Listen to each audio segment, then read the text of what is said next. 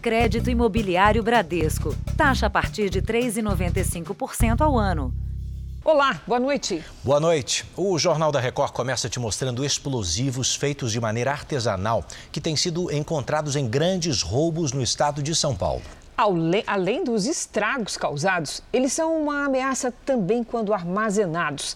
Em uma ação recente, por exemplo, foi encontrada a mesma substância que destruiu a zona portuária da capital do Líbano.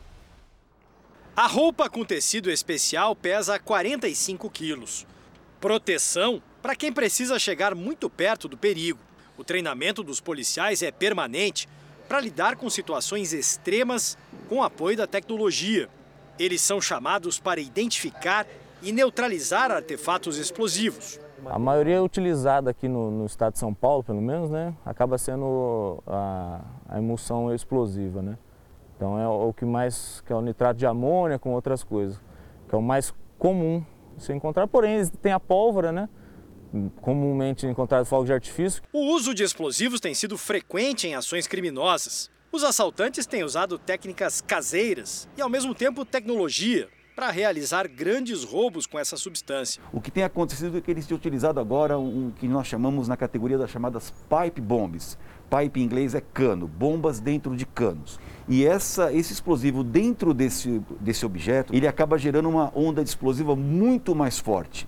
Ele consegue atingir o resultado de arrebentar, por exemplo, um caixa eletrônico ou uma porta de segurança sem destruir o local como um todo. Na semana passada, os agentes do GAT desativaram duas bombas deixadas para trás após um assalto em Jarinu, no interior de São Paulo. Em maio deste ano, 250 quilos de um composto com nitrato de amônia foram encontrados pela polícia na comunidade de Paraisópolis. Se fossem detonados, a explosão atingiria o raio de um quilômetro a mesma substância provocou uma grande explosão no porto de Beirute, no Líbano, em agosto do ano passado.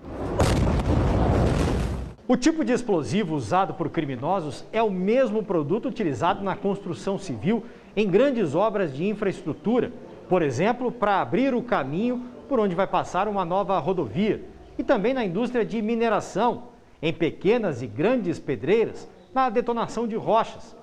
A comercialização do material é restrita e fiscalizada, mas isso não impede que quadrilhas consigam explosivos. A responsabilidade pelo controle do material comprado legalmente é do Exército. E a pena para esse tipo de crime ainda é leve. Mas eu ainda acho pouco. Acho que quem utiliza armamento pesado, quem utiliza explosivos, tinha que ter uma pena muito mais grave do que temos hoje. Veja agora outros destaques do dia. Presidente anuncia reforma ministerial e líder do Centrão deve ficar com a Casa Civil. Depois do Rio de Janeiro, São Paulo adota vacinação com fabricantes diferentes para grávidas. Atacante Marta é primeira a marcar gols em cinco Olimpíadas seguidas em estreia do Brasil em Tóquio. E na série especial, um salto de paraquedas a partir de um balão na paisagem congelante de Cambará do Sul.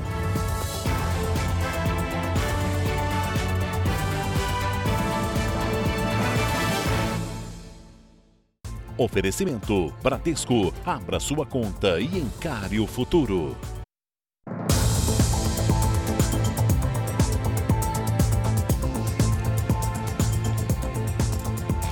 Criado há oito meses, o Pix já movimentou em transações bancárias mais de 440 milhões de reais, segundo o Banco Central. Essa facilidade toda e a rapidez para transferir dinheiro entre as contas abrem brechas, na verdade, para os criminosos. Por isso é bom ficar alerta, porque a todo momento os golpistas criam alguma alternativa para enganar você. Um toque na tela do celular e o dinheiro já foi. Rápido, sem burocracia mas essa facilidade que o Pix trouxe nas movimentações bancárias também é usada por criminosos. Clarissa comprou seis jaquetes numa loja virtual para revender, enviou o Pix e seguiu a cartilha para não cair no golpe. Mas a mercadoria nunca chegou. O prejuízo foi de quase R$ 1.300. Olhei o Facebook da vendedora, vi que tinham muitos comentários positivos, vi a página do Instagram da loja, olhei no Reclame Aqui e realmente não tinha nada que onerasse aquela loja. E até um belo dia que eu entrei no WhatsApp para falar com ela, percebi que ela tinha me bloqueado. Entrei no Facebook, a página do Facebook, a página dela, a página do Instagram tinham sumido. O Pix já se tornou a principal modalidade de pagamentos pela internet no Brasil. Entre novembro de 2020 e junho desse ano, mais de 88 milhões de pessoas já enviaram ou receberam dinheiro usando esse tipo de transação, o que, segundo o Banco Central, representa mais de 440 milhões de reais. Tanto dinheiro fez o crime organizado se movimentar também. As quadrilhas digitais desenvolveram maneiras de usar o Pix para conseguir dinheiro fácil. Os criminosos criam lojas falsas ou enviam mensagens para as vítimas aleatoriamente, sempre vendendo facilidade em troca de dinheiro rápido. Algumas usam até os nomes de grandes empresas, como operadoras de telefonia. Tudo para que o cliente desavisado transfira o dinheiro antes de receber o benefício. Os golpes se espalham pela internet e nos aplicativos de troca de mensagens. Aqui o golpista diz: parabéns, você ganhou um super desconto. Basta fazer o pagamento da fatura do celular via Pix. A pessoa que recebeu a mensagem só escapou do golpe porque no mesmo dia a operadora de telefonia mandou um alerta. Não enviamos promoções e descontos por SMS e nem aceitamos pagamento por Pix. Nelson é advogado de uma vítima que acreditou no negócio fácil e perdeu dinheiro pelo Pix. Pagou 930 reais por um sofá, mas a loja desapareceu da internet. O consumidor ele sempre tem que, ao perceber que caiu num golpe, ele deve juntar o máximo de informações possíveis, como conversas de WhatsApp, mensagens, e-mails, se ele puder tirar print ou imprimir a tela do site, porque esses mecanismos são as únicas provas que ele vai ter que aquele site algum dia existiu. Para esta advogada especialista em crimes digitais, é preciso ficar atento às mensagens de conhecidos pedindo dinheiro pelo celular por meio do Pix. Hoje, o Pix, verificado fraude, o que, a gente consegue fazer? A gente consegue fazer a restituição desse valor. O Banco Central irá lançar em novembro um mecanismo de devolução especial do Pix. O banco recebedor vai ter autonomia para reverter esse dinheiro imediatamente. Os golpes envolvendo o Pix também podem se misturar com os crimes mais comuns nas grandes cidades, como, por exemplo, o sequestro relâmpago. Foi o que aconteceu com um homem do Rio de Janeiro que foi atraído para uma armadilha. Uma hora e meia dentro de uma comunidade sob a mira de uma arma. Foi o que aconteceu com este homem que prefere não se identificar. Ele é arquiteto e foi chamado para fazer o orçamento no imóvel, mas caiu num golpe. Antes de ir ao endereço, o arquiteto conversou pelo telefone com o suposto cliente. Ele contou que do outro lado da linha a pessoa se expressava bem e parecia entender de arquitetura. Chegou até a usar termos técnicos durante a conversa. No dia marcado, ele foi até o endereço para tirar as medidas, mas ao estacionar o carro, foi rendido por um homem armado. Parei em frente ao imóvel, aí desci para pegar, pegar minha ferramenta, né? Trena, prancheta e assim que eu desço, em menos de 10 segundos eu já fui abordado com a arma. Ele foi obrigado a dirigir o próprio carro e a fazer um pix para a conta de um dos criminosos. Ele pediu para eu desbloquear o celular, né? Aí ele foi ele que entrou no meu banco, ele que fez tudo.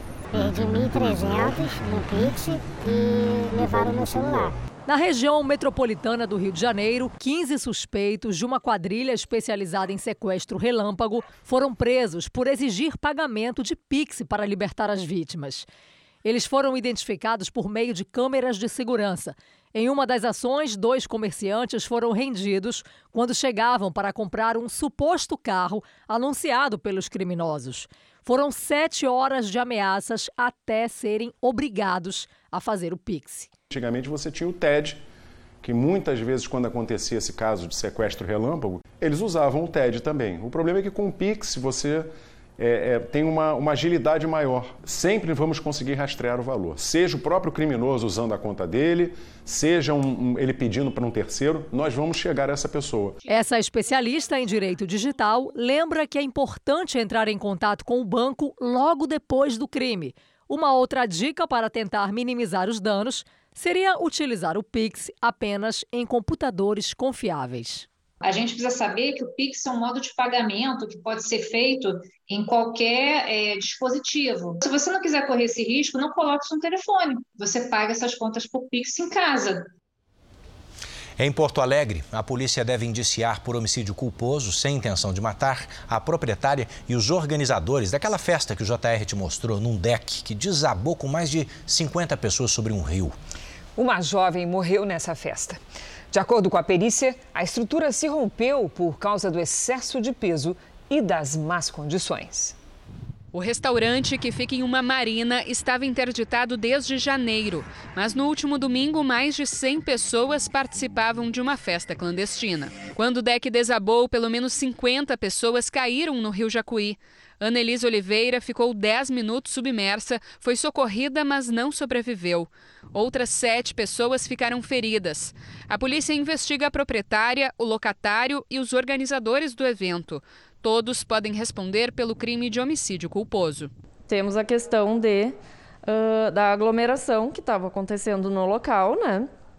Uh, que na, daquela forma ela não poderia ocorrer. O advogado da proprietária aqui do restaurante não quis gravar a entrevista. Ele apenas afirmou que o local possui alvará de funcionamento e que o número de pessoas que estavam na festa estava dentro das normas, o que contraria os documentos apresentados pela prefeitura. Nós buscamos tentar descobrir onde eh, a festa estava acontecendo e o local divulgado pelo proprietário, pelo produtor do evento, que não existe uh, nenhuma licença dentro dos órgãos de licenciamento da prefeitura. Hoje, os peritos estiveram mais uma vez no local. Foi constatado que, além do excesso de peso, pontos no entorno da estrutura tinham falhas de conservação.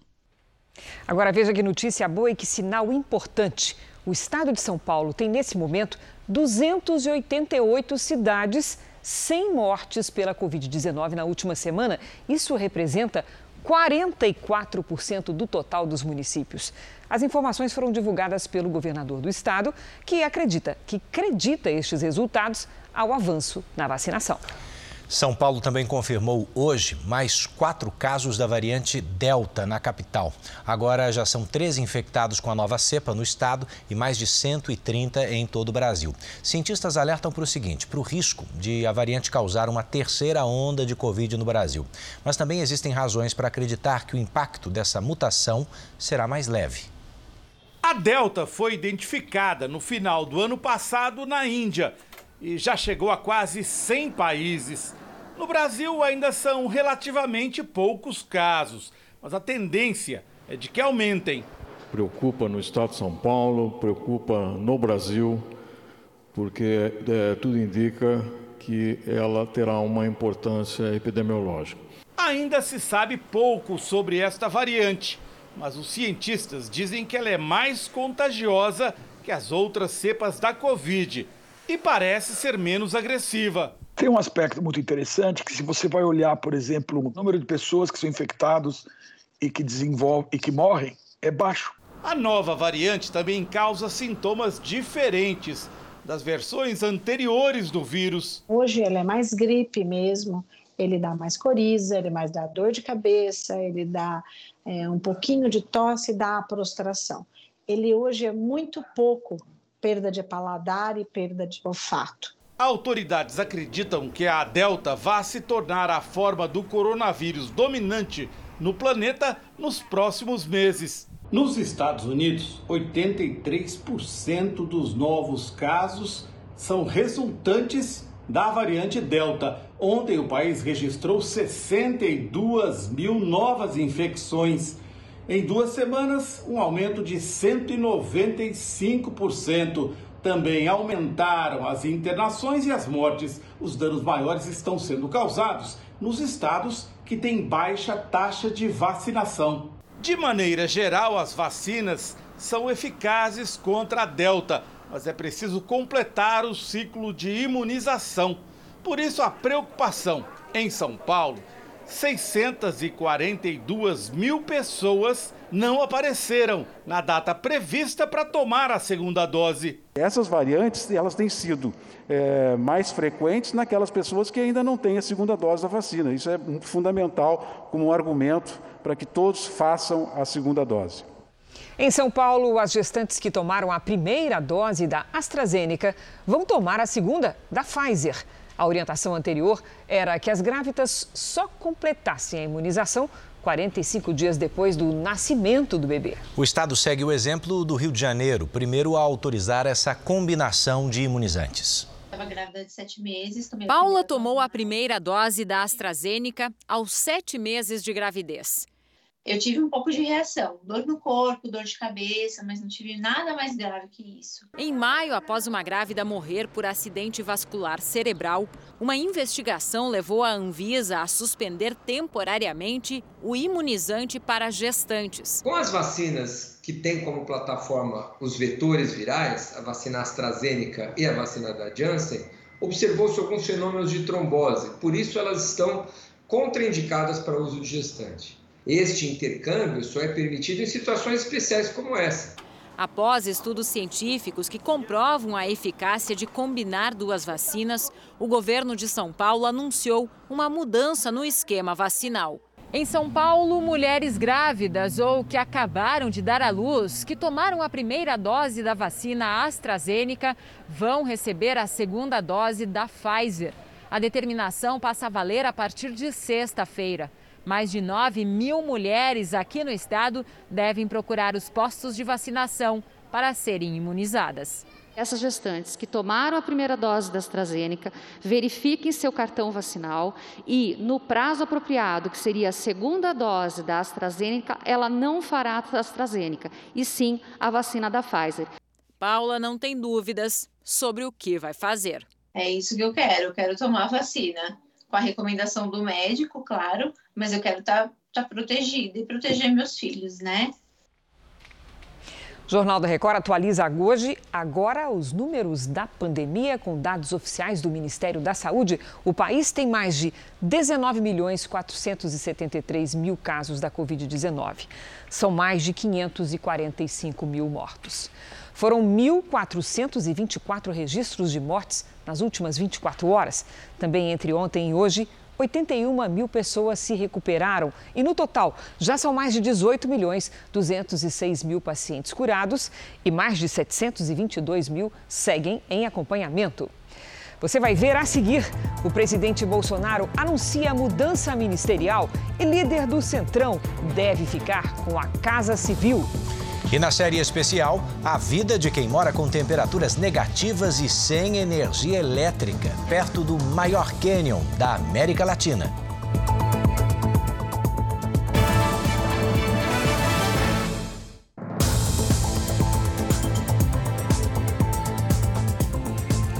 Presidente Bolsonaro disse que vai anunciar na semana que vem mudanças nos ministérios.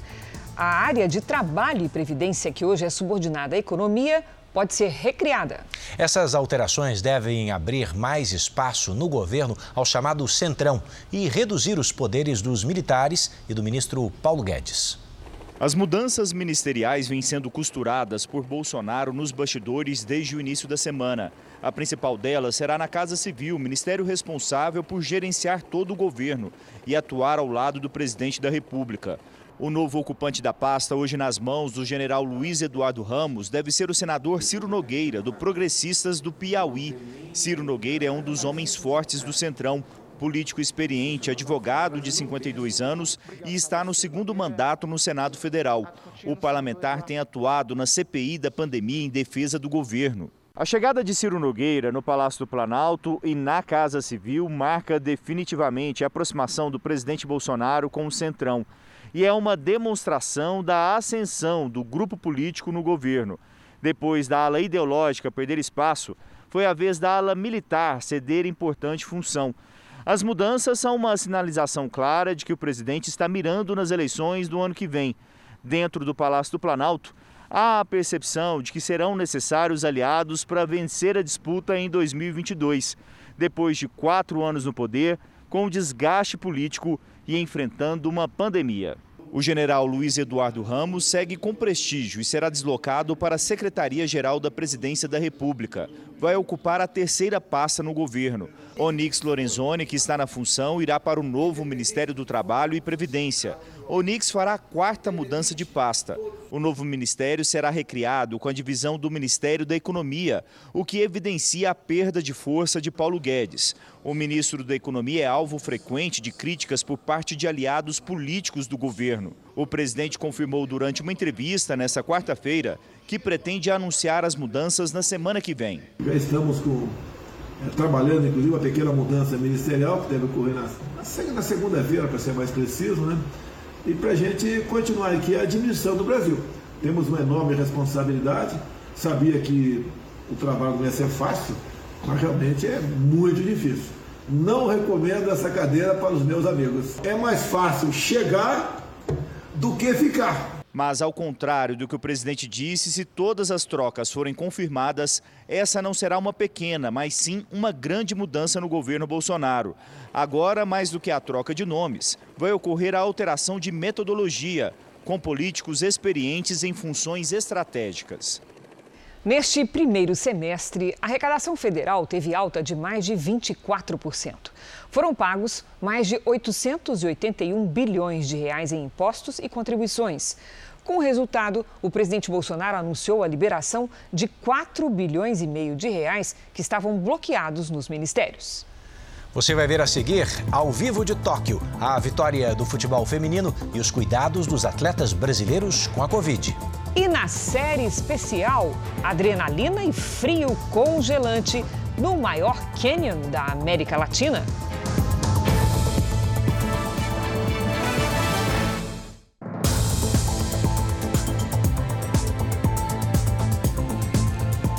Já estamos de volta para você saber que a Polícia Federal cumpriu mandados de busca em duas operações contra supostas fraudes no sistema de saúde em Guarulhos, na Grande São Paulo. A suspeita é de irregularidades na contratação de serviços e compra de materiais para o combate à pandemia. As duas operações ocorreram ao mesmo tempo em cidades do interior de São Paulo, Minas Gerais e Mato Grosso do Sul mas está em Guarulhos, região metropolitana da capital paulista, o centro da investigação. A suspeita da Polícia Federal é que a Secretaria de Saúde do município tenha cometido irregularidades em contratos que envolvem ações de combate à pandemia no ano passado. Entre elas, o de montagem e funcionamento do hospital de campanha, inaugurado em março de 2020 e que funcionou por seis meses neste local, na região do aeroporto. Fraudes nas licitações, desde o direcionamento dos contratos, todos foram firmados por dispensa de licitação. Então há sérios e fundados indícios de direcionamento, uh, participação de empresas, a princípio empresas fictícias, fora sobrepreço de alguns serviços e sobreposição de contratos, ou seja, contratos firmados em que o mesmo serviço foi contratado diversas vezes. Cerca de 20 pessoas estão na mira da Polícia Federal. São empresários e ex-servidores comissionados da Secretaria de Saúde de Guarulhos. Com as apreensões feitas hoje, a polícia quer descobrir como eram essas negociações que movimentaram mais de 50 milhões de reais. As pessoas físicas investigadas tiveram os passaportes recolhidos e estão impedidas de deixar o país. As empresas estão suspensas de negociações públicas. A Prefeitura de Guarulhos afirmou que os contratos firmados no início da pandemia seguiram a legislação vigente e sempre tiveram como objetivo a preservação de vidas. E caso qualquer irregularidade seja identificada, o município é parte interessada, até mesmo para que o erário público seja ressarcido. No Rio de Janeiro, uma cooperativa de reciclagem é suspeita de lavar dinheiro do crime organizado. Os valores milionários nas contas da presidente da empresa foram o alerta para as investigações. Durante os seis meses, a polícia rastreou as contas dessa cooperativa e descobriu um esquema milionário de lavagem de dinheiro controlado de dentro de um presídio. Em dois anos, a quadrilha movimentou 50 milhões de reais. As investigações apuraram que o casal Valdir Marques da Silva Filho e Francisca Érica Carlos, tesoureiro e presidente da empresa, recebiam ordens do chefe do tráfico, Luiz Alberto dos Santos Mouro, o Bob, que está preso. A cela dele foi alvo de busca e apreensão. Foram encontrados três celulares e cadernos de anotações. Na operação desta quarta-feira, duas pessoas foram presas. Na casa de Valdir e Érica, a polícia apreendeu computadores e dinheiro em espécie. As contas da cooperativa e de funcionários eram usadas no esquema. Só a presidente, que declarava uma renda de quase 3 mil reais, teve pelo menos 25 milhões depositados no banco. O marido, que recebeu auxílio emergencial do governo federal, movimentou mais de 4 milhões de reais. Os altos valores fizeram a polícia desconfiar e chegar até o grupo. Em escutas telefônicas autorizadas pela Justiça, Érica negocia a compra de uma casa de luxo. O dono do imóvel falou que paga, né, se quiser, 825 mil. Eu falei, não, eu só tenho 770 mil. Sei que a casa é boa. Nas conversas, a quadrilha se refere à cadeia como faculdade e chega a dar uma ordem à cooperativa: demitir um funcionário. De ordem lá da faculdade para mandar esse rapaz aí ser desligado da empresa, entendeu? É ordem dele. Nada acontece no Complexo do Caju sem ordem dele. Já pedimos a quebra de sigilo bancário do, de todos os envolvidos. O, décimo, o, juiz da 14ª Vara Criminal bloqueou todas as contas e ainda vamos receber os valores que estão nessa conta. Nós não tivemos retorno da cooperativa de recicladores ambientais e a defesa do casal Valdir e Francisca não foi localizada. Uma partida da Libertadores acabou na delegacia. Jogadores do Boca Juniors promoveram um quebra-quebra no estádio do Mineirão depois de perderem a vaga para o Atlético Mineiro. E sabe como é que eles fizeram para resolver a questão, Edu? O time argentino teve de pedir dinheiro emprestado ao rival. Às 13h05 da tarde, o Boca Juniors voltou para a Argentina com 15 horas de atraso. Jogadores e dirigentes passaram a noite na delegacia. Derrotados na decisão por pênaltis contra o Atlético, os argentinos ficaram revoltados com um gol anulado no segundo tempo. No jogo de ida em Buenos Aires, o árbitro também havia invalidado um gol dos argentinos. A caminho do vestiário no Mineirão, os jogadores agrediram com um soco um segurança e arremessaram grades. Um extintor de incêndio e um bebedouro também foram lançados contra seguranças e dirigentes do Atlético Mineiro. A polícia usou spray de pimenta para acabar com a confusão. A briga fora de campo repercutiu pelo mundo. O diário Olé, da Argentina, classificou como escandalosa a eliminação do Boca. Ao AS, da Espanha, o vice-presidente do clube disse que toda vez no Brasil é assim. 11 vítimas entre seguranças e dirigentes do Atlético Mineiro fizeram exames de corpo de delito e depois foram para a delegacia confirmar as denúncias de agressão contra sete integrantes da delegação do Boca. Os argentinos não responderam a nenhuma pergunta feita pelo delegado. Dois deles, presos em flagrante, ainda no estádio, foram liberados depois de pagar fiança. A fiança foi de 6 mil reais, emprestados pelo presidente do Atlético, segundo nota do clube, porque os argentinos não tinham o dinheiro. Começou hoje em Santos, no litoral paulista, uma série de eventos no estado de São Paulo para testar as medidas de segurança em ambientes mais lotados. Santos foi escolhida por ficar a 80 quilômetros da capital e já ter mais de 60% da população vacinada com a primeira dose. Para entrar no evento é obrigatório fazer o teste PCR. Nesse espaço, os convidados aguardam o laudo e só recebem a pulseirinha verde se o resultado der negativo. Aprenderemos com o teste para saber quais são os critérios que nós vamos usar para esses protocolos para fazer essa marcha proporcional. Né? A gente vai crescendo à medida que nós vamos vacinando. O número de visitantes durante essa feira de negócios foi limitado em 750 por dia. Parece bastante, mas é menos de um quinto da capacidade do centro de convenções e o suficiente para avaliar os protocolos de segurança de um grande evento como esse em plena pandemia. A pandemia não vai embora da noite para o dia, então a gente tem que aprender a, aplicar determinados protocolos, ter boas práticas que permitam que a gente vá gradativamente buscando o nosso retorno à realização dos eventos de negócios. Foi disponibilizado álcool em gel em todo o espaço. É preciso respeitar o distanciamento durante os seminários e as faixas indicativas do sentido correto a percorrer. Desde o início da pandemia, estima-se que 2.200 feiras de negócios como esta deixaram de ser realizadas no Brasil. É o hotel que deixa de receber os visitantes do evento, é o transporte, a alimentação, todos os serviços que gravitam em torno do evento. Então a repercussão é de bilhões. Agora vamos ao ritmo da vacinação no Brasil. Se você somar primeira e segunda doses, 1 milhão 723 mil pessoas receberam a vacina nas últimas 24 horas. Hoje o Brasil tem mais de 92 milhões de vacinados com a primeira dose e quase 35 milhões que completaram a imunização. O Espírito Santo vacinou mais de 46% dos moradores com a primeira dose, 1 milhão 874 mil capixabas. O Paraná também imunizou, veja, quase 46% com a primeira dose. Foi aplicada em 5 milhões 293 mil pessoas. Vamos agora a Santa Catarina, que tem mais de 45% dos moradores do estado vacinados. Foram 3 milhões 319 mil primeiras doses.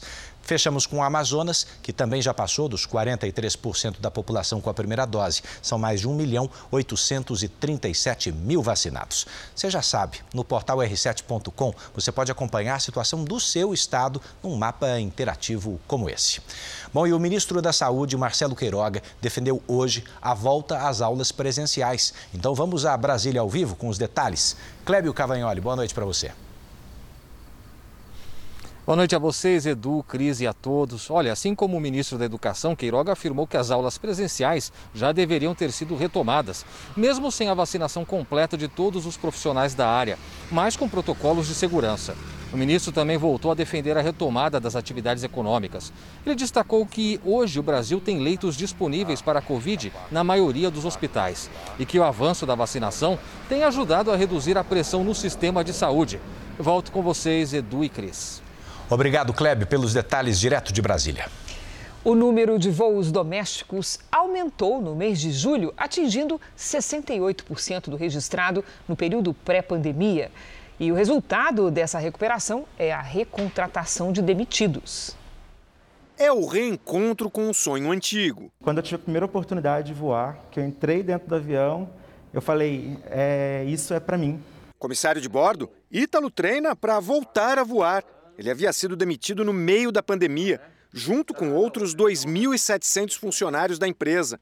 Agora, ele e mais 290 colegas foram recontratados. A companhia, que cortou 40% dos pilotos e da tripulação de cabine no ano passado, espera readmitir pelo menos a metade deles até o final deste ano. Esse processo está sendo conduzido é, prioritariamente com profissionais que deixaram um bom histórico profissional e por consequência, a gente também está realizando um processo seletivo mais reduzido, cumprindo logicamente a legislação vigente, trabalhista e também a, a legislação da ANAC, e tentando trazer o mais rápido possível essas pessoas para a nossa operação.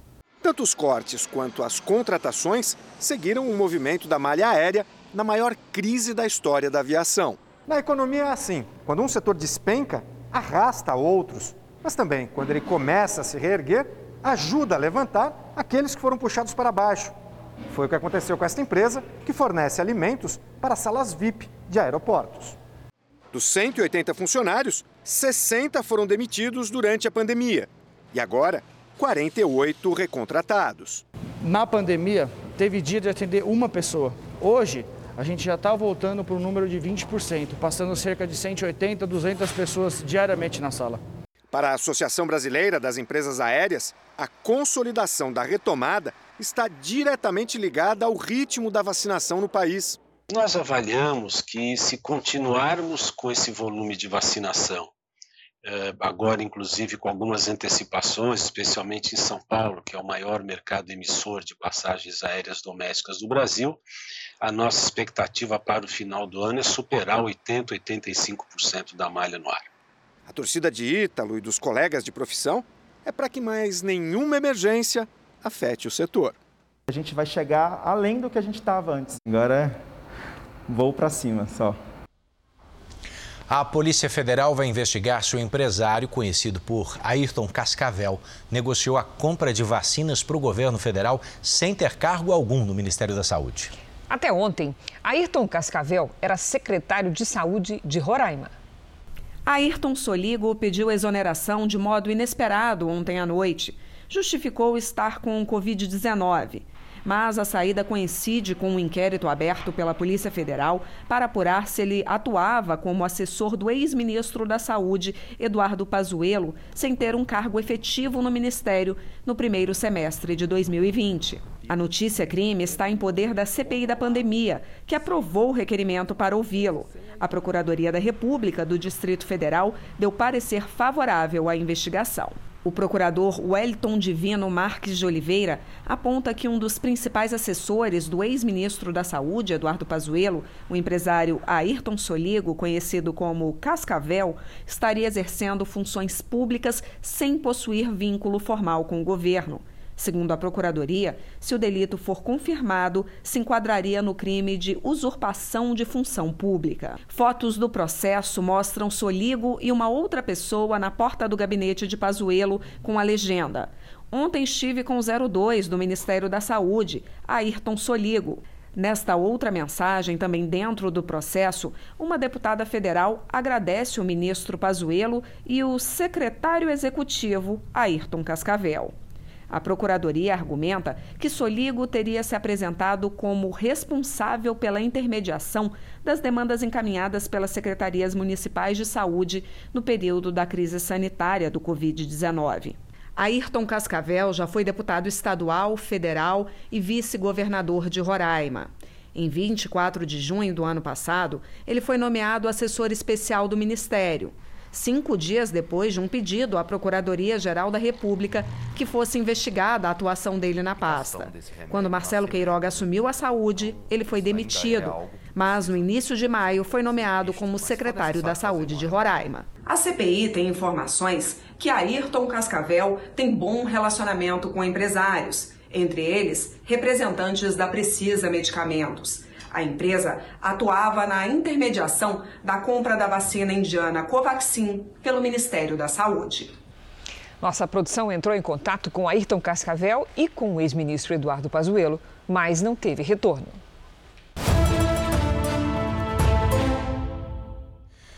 O Brasil estreou nas Olimpíadas com uma vitória daquelas da seleção feminina de futebol.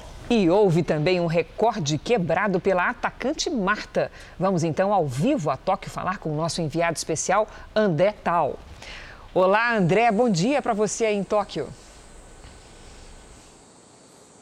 Boa noite, Cris. Boa noite, Edu. Boa noite a todos que nos acompanham aí no Brasil. Konbanwa, a gente fala aqui bem em frente à Baía de Tóquio. Calor feroz nessa época do ano no Japão. Como vocês mencionaram, a atacante Marta Silva mais uma vez fez história.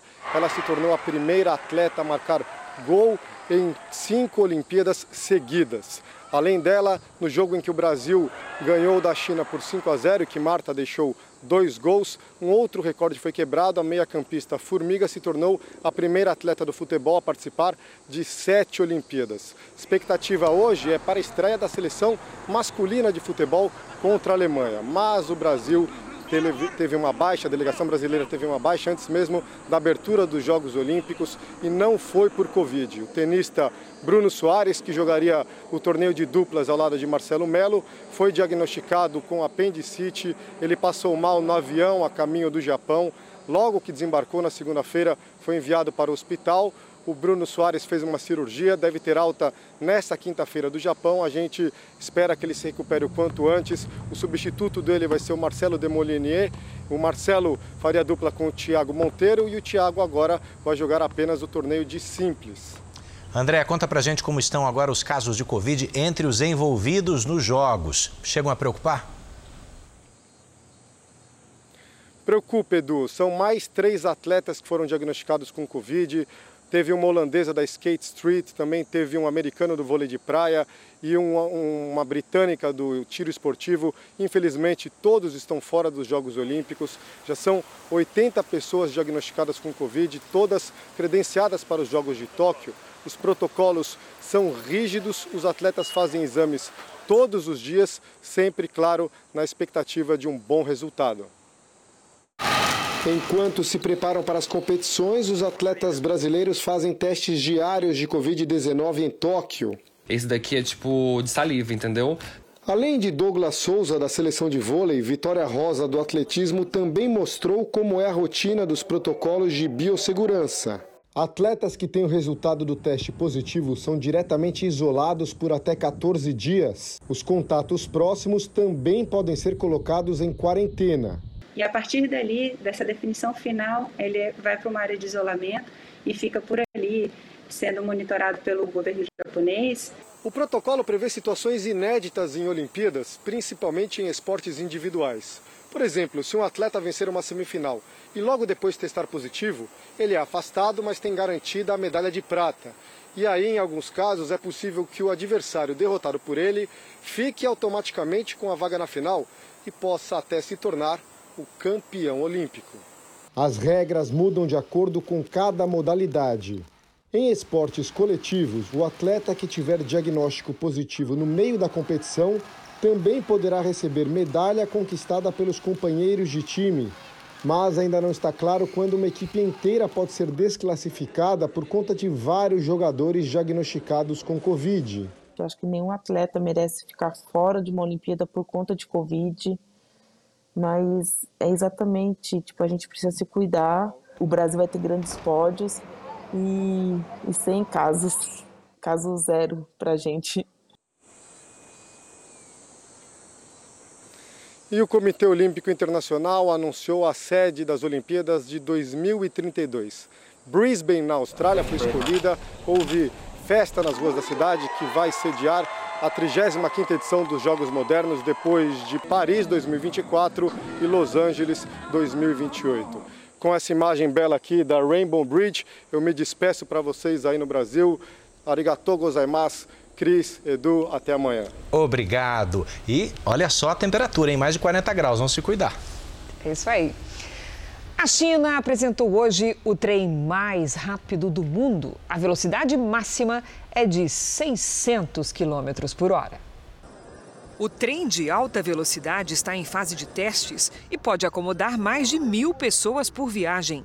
O trajeto de Xangai a Pequim, por exemplo, que tem pouco mais de mil quilômetros, poderá ser feito em duas horas e meia. O segredo é que o trem usa força eletromagnética que diminui o contato com os trilhos e faz a estrutura quase levitar. Pode parecer estranho, mas os engenheiros dizem que é o transporte mais seguro do mundo.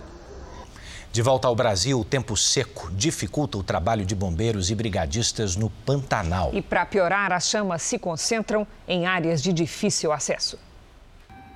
Do alto, as imagens mostram o rastro deixado pelo fogo na vegetação pantaneira. De acordo com o Ibama, mais de 60 mil hectares já foram consumidos pelas chamas este ano no Pantanal. Hoje as queimadas se concentram principalmente na região de Corumbá, no oeste do estado. Mais de 300 focos de incêndio foram registrados por lá apenas neste mês de julho, segundo o INPE. O município lidera o ranking nacional de queimadas. Na semana passada, o fogo estava mais intenso perto da Inhecolândia. Agora, o combate às chamas se intensifica na região do Paiaguás. E este é o desafio: combater o fogo em áreas distantes e de difícil acesso. É tudo muito distante. Para você rodar 40 quilômetros numa via com asfalto é uma coisa, mas você rodar 40 quilômetros dentro do Pantanal é totalmente diferente. Por isso que é imprescindível o uso das aeronaves, né, que estão sendo muito empenhadas neste momento. Para os próximos dias, essa rotina intensa deve prosseguir, já que a umidade relativa do ar segue muito baixa. Depois do frio intenso, agora o destaque é o tempo seco no centro-sul do Brasil. Em Curitiba, a umidade relativa do ar ficou em 10%, índice registrado no deserto do Saara, na África. Vamos ver como é que fica o tempo nessa quinta-feira, falando com a Lidiane Sayuri. Boa noite, Lid. Oi, Cris. Boa noite para você, para o Edu, para todo mundo aí do outro lado. Olha, a secura permanece e por isso é bom a população se cuidar para evitar doenças respiratórias que podem ter sintomas parecidos com os da Covid-19. Tomar bastante água, usar soro fisiológico nos olhos e no nariz, manter a umidade dos ambientes com toalha molhada, umidificador ou baldes. Isso vai amenizar o incômodo e evitar atividades ao ar livre entre as 10 da manhã e as 4 da tarde. Do Rio Grande do Sul até o interior do Nordeste, os valores podem ficar abaixo dos 15%. Esse tempo seco também aumenta o risco de queimadas, como nós vimos aí no VT anterior, em toda essa área vermelha aqui do mapa. Chuva mesmo só no extremo norte do país e no litoral do Nordeste. Por falar em região norte, vejam como ficou o céu em Juruti, no oeste do Pará. O fenômeno raro é chamado popularmente de nuvem prateleira e geralmente antecede um temporal. Vamos agora às máximas desta quinta-feira. Em Florianópolis faz 21 graus, no Rio de Janeiro 24, em Brasília 29, em Fortaleza e Manaus até 31. Em São Paulo faz 23 graus à tarde.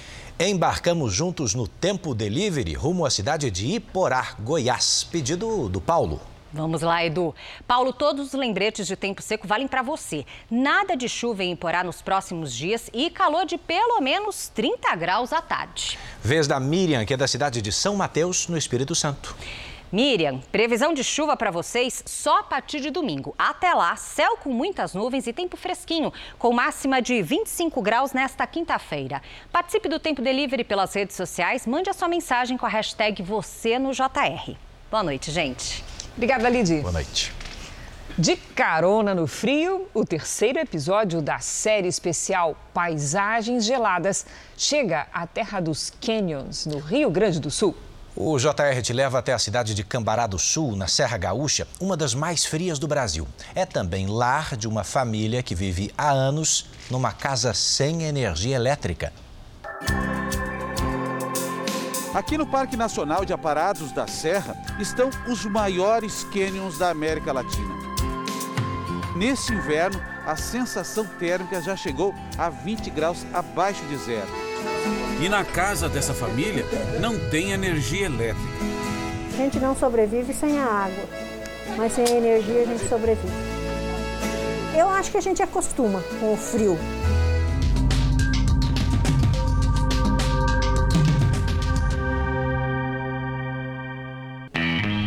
Pode ventar bastante e fazer o frio que for.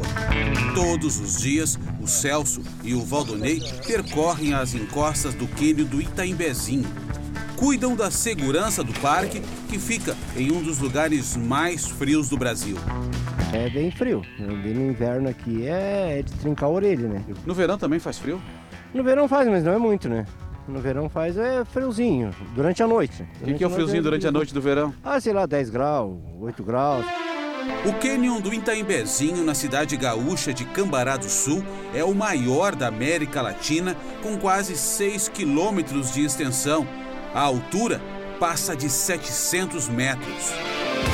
Hoje está em torno dos 7 graus, mas com esse vento forte aqui, ó, na boca do cânion, a sensação é de um frio mais intenso. A semana passada estava menos 7. Chega a gear, chega sim, a ficar branco por sim, aqui. geada. É muito bonito, é maravilhoso. Encarar até neve numa casa sem energia elétrica pode parecer impossível. Por aqui não é. A velha construção de madeira, erguida em 1945, parece ter parado no tempo. Colocava álcool aqui, né? Acende e daí vai aquecer a água aqui, ó. Aí a água passava. Esquentava e saía aqui, né? O banheiro antigo foi preservado, mas hoje o chuveiro é a gás. Oito pessoas da família vivem na casa que não tem calefação. O fogão a lenha ajuda, mas para se aquecer em noites geladas de inverno, a Idira usa até hoje uma técnica ensinada na infância pelos pais. A gente enche com água quente e ó, bota aqui, ó. Embaixo da coberta. Embaixo da coberta. Daí vai aquecer aqui. Eu boto antes de eu ir deitar. Aí já vai aquecer. Aí aquece. E vai aquecendo rapidamente, vai aquecendo, ó. Vai aquecendo. A casa sem energia elétrica chamou a atenção dos turistas. A família decidiu abrir as portas para a visitação e a residência também virou negócio, com direito a cafés e pastéis feitos na hora. Os canyons atraem cerca de 100 mil pessoas todos os anos para a região. O Edson aposta no turismo rural. O pessoal procurava um algo a mais para fazer no município. Começamos a trabalhar o primeiro ano com passeios a cavalo e posteriormente abrimos, abrimos a, a, a pousada. O que seria um ganho extra se tornou praticamente a renda principal da, da, da, da nossa fazenda. Os animais dóceis são apropriados para os passeios na mata.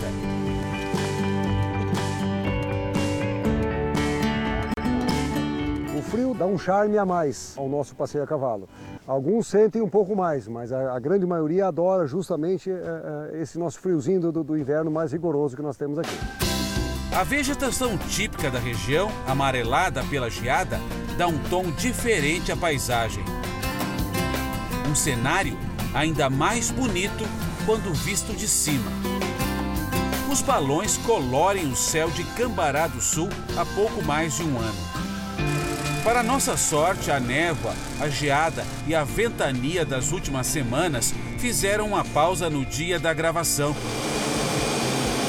Aqui de cima a gente consegue ver, ó, lá ao fundo, o Cânion Fortaleza e toda essa paisagem que tem ao redor. O maçarico do balão acaba aquecendo aqui, ó. A adrenalina é o que compensa o frio para o sabiá. Paraquedista experiente ele já saltou mais de 30 mil vezes em lugares inusitados de várias partes do mundo. Hoje escolheu o balão. Esse desafio de saltar do balão, porque eu nunca sei aonde eu vou pousar. Bons ventos, galera! Uau! Isso é que é coragem. O Jornal da Record termina aqui. A edição de hoje na íntegra, também nossa versão em podcast, estão no Play Plus e em todas as nossas plataformas digitais. E à meia-noite e meia tem mais Jornal da Record. Fique agora com a novela Gênesis. A gente se vê amanhã. Até lá. Boa noite.